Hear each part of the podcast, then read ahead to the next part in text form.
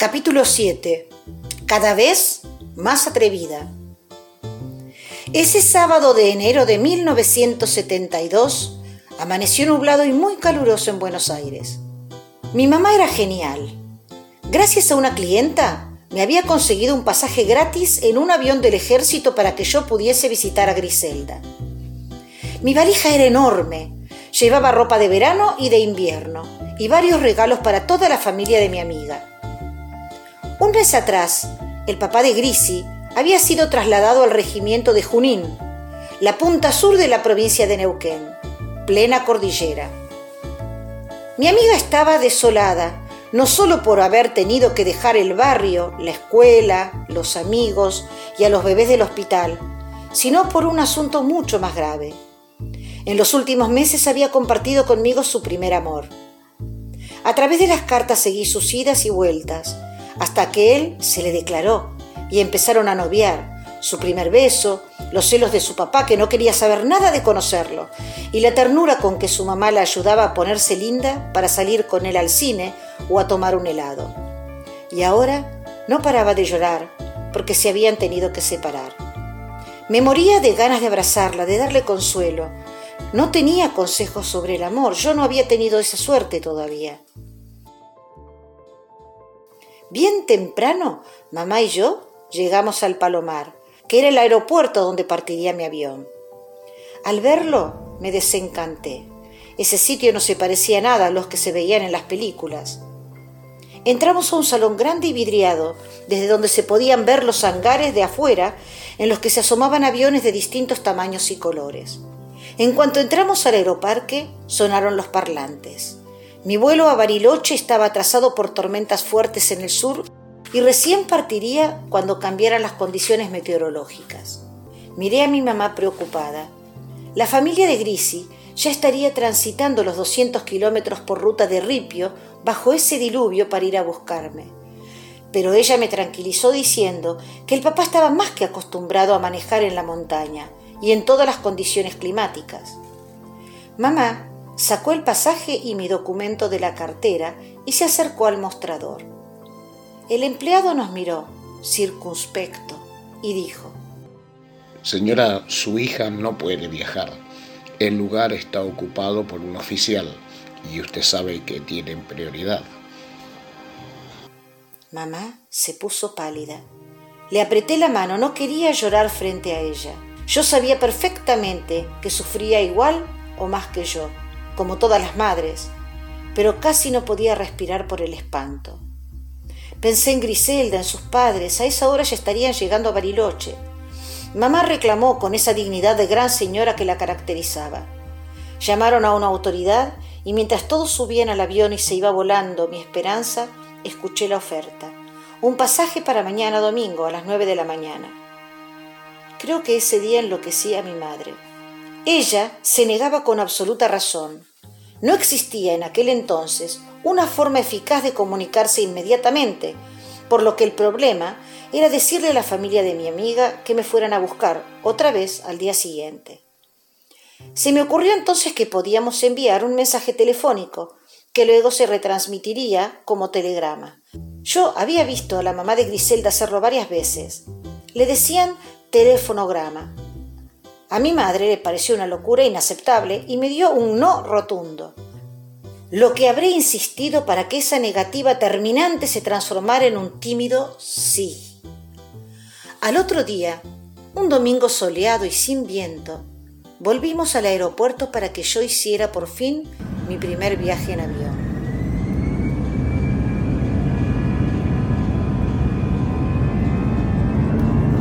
El ruido del despegue se grabó en mi memoria para siempre. Era como si me hubiesen metido en una licuadora gigante que me arrancaba el estómago de su lugar y lo ponía como moño en mi garganta. Después de unas tres horas en el aire, mis ojos descubrieron la cordillera entre las nubes. La nieve era mucho más de lo que yo había imaginado. Trataba de disimular las lágrimas pegando la cara contra la ventanilla. El piloto anunció que estábamos cerca. Cinturones, náuseas, traca, traca, traca, nos detuvimos. Bajé del avión.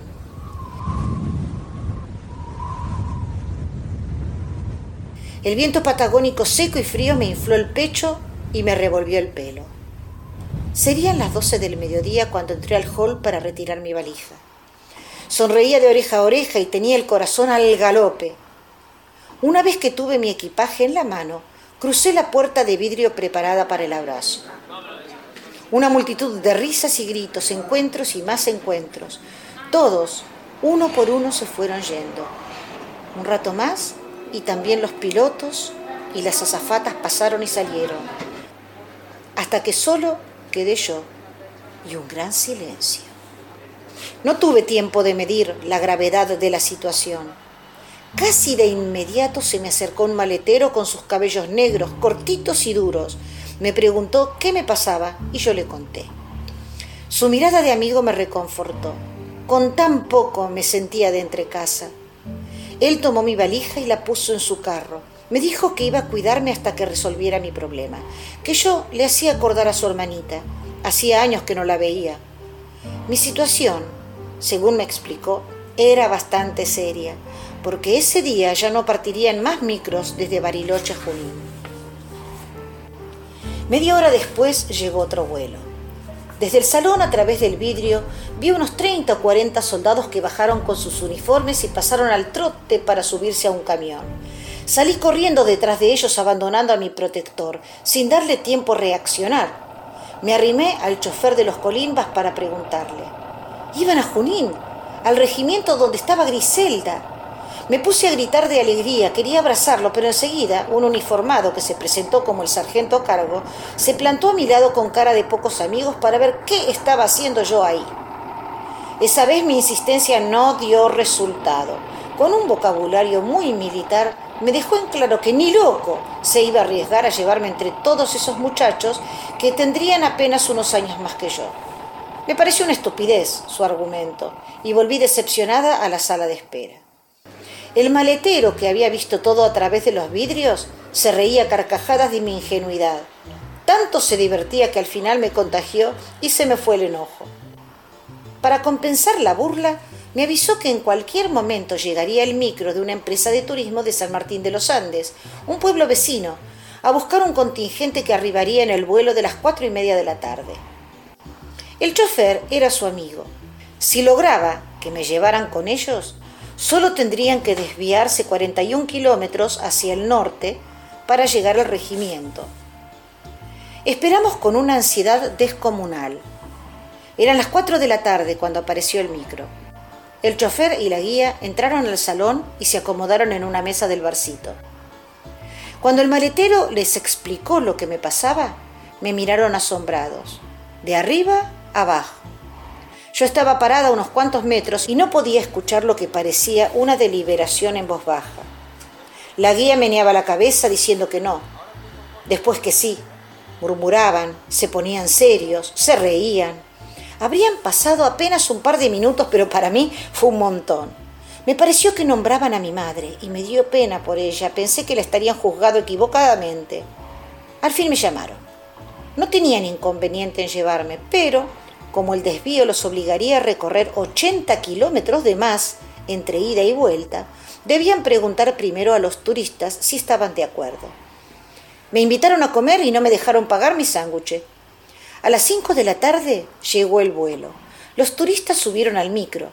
Desde abajo yo observaba cómo la guía hablaba con ellos. Intentaba adivinar por sus caras la respuesta. Enseguida bajó el chofer con una sonrisa explosiva y agarró mi valija. Dijeron que sí. Vamos. Me despedí del maletero con un beso, que no quiso aceptar mi propina. Ya tengo mi premio. Hoy me puedo ir contento porque te pude ayudar. Me dijo palmeándome la cabeza. Partimos a las 17.30. Me senté al lado de la ventana para comerme las montañas con los ojos. Durante el recorrido, la guía nos hablaba del paisaje, la historia y la geografía. Yo escuchaba fascinada. Nos dieron de merienda café, chocolates y alfajores. Tomé mate y torta de nuez con dos ancianas que no paraban de decir cosas graciosas, haciéndome recordar a mi abuela. Ya había oscurecido cuando pasamos frente al cartel que marcaba el desvío a San Martín de los Andes. El micro no dobló. Hacia el norte, en media hora, llegaría a mi destino. Atravesamos Junín, una ciudad muy pequeña que parecía haber envejecido sin crecer, árida, de calles de tierra, privada de gracia, castigada por el viento. Los pocos árboles que había estaban retorcidos por las ráfagas. Seguimos por la ruta, doblamos. ¡Qué lejos que quedaba la casa de mi amiga! Me daba vergüenza por la gente que venía en el micro. Ya estaba totalmente oscuro cuando por fin nos detuvimos frente a la cabina de seguridad del regimiento. Se asomó un soldado. Nos miró con espanto como si fuésemos una aparición. Levantó su arma y la cruzó contra su pecho con una actitud amenazante.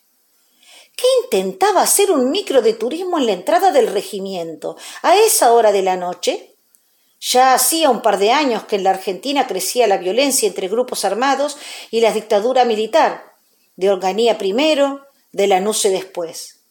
Lo único que me falta, pensé, que nos fusilen a todos, Sentí por primera vez que las cosas que pasaban en los diarios y en la tele me podían pasar a mí. Me levanté para bajar, pero no me dejaron. Descendió la guía y se acercó lentamente al soldado, sonriente, tratando de dar confianza. El muchacho bajó el arma y todos nos calmamos. El chofer fue con ellos y se unió a la conversación. Me hicieron señas. Despedí emocionada a mis benefactores. Bajé el chofer me alcanzó la valija y me dio un fuerte abrazo. El pasaje entero aplaudió, no a mí, sino a todos. El micro arrancó y desapareció entre las sombras de la ruta arbolada. Con ellos aprendí que la gente puede ser muy buena si se les da la oportunidad. Nos internamos por un camino entre los pinos. Una gran casa con luces amarillentas se veía a través del bosque. El soldado me acompañó inquieto. Era evidente que no sabía lo que tenía que hacer. Seguramente nunca le habían dado instrucciones para una situación así. Abrió la tranquera, me cedió el paso. Yo temblaba de ansiedad. El corazón me latía en la garganta. Entonces le pedí que me dejara, quería dar una sorpresa. Se negó, insistí, dudó y lo convencí. Él se quedó observando desde el alambrado mientras yo me acercaba a las ventanas. A través de los vidrios, algo empañados, se veía la familia cenando. Parecía la imagen de un cuento de Navidad. Tuve ganas de llorar de emoción, de abrazarlos a todos, lejos. El soldado con su escopeta era una sombra más. Fue el papá quien descubrió mi silueta, mi frente apoyada, y alertado se levantó de un salto, pero al ver que la perra salía a recibirme moviendo el rabo, se quedó inmóvil. Abrí la puerta que estaba sin llave y entré de un salto gritando ¡Sorpresa! con toda mi energía. Los abrazos y los ladridos de la perra no se terminaban nunca. Entre risas, lágrimas y mocos, logramos sacar toda la angustia contenida desde el fracaso del día anterior. La abuela, que me quería mucho, a pesar de que yo rompía siempre la tranquilidad familiar, fue a buscar mi vaso, mi servilleta y los puso en la mesa junto a un buen plato de sopa ya estaba en mi segundo hogar. La casa era parecida a la de Neuquén, pero en el medio de un bosque. Como ya era tradición entre Griselda y yo, esa noche no dormimos. Tenía tanto para contarle.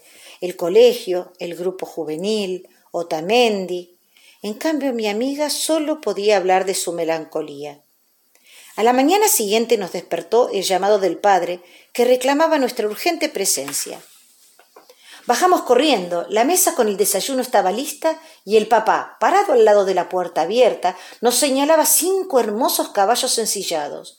Con un grito salvaje nos colgamos de su cuello mientras le dábamos mil besos en la pelada.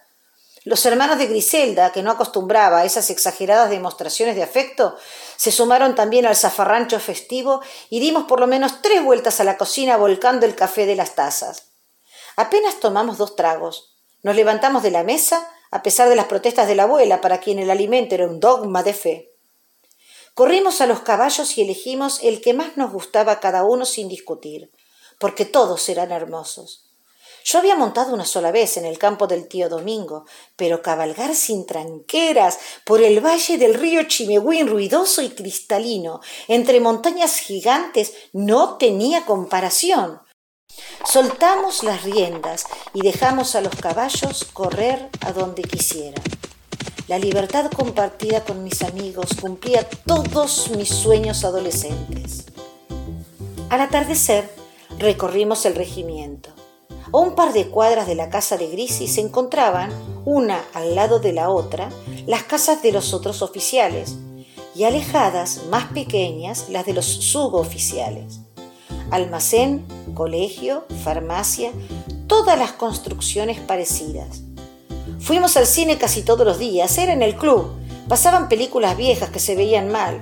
No había butacas, sino sillas, comunes, de madera, muy incómodas y crujían pero lo que más nos divertía era hacer lío cuando la peli era aburrida. Lo mejor de todo fue una vez que al técnico se le mezclaron los rollos y los muertos aparecían vivos, los presos aparecían sueltos y cuando nos dimos cuenta tiramos por el aire los papeles de las golosinas e hicimos tanto barullo que al salir nos devolvieron el dinero de las entradas. Fueron 15 días de sol me enamoré de las montañas y le agradecí a Dios cada segundo de mi vida. Lo único que amansó mi melancolía al partir fue la promesa que me hice. Yo iba a volver porque ese sería mi lugar para siempre.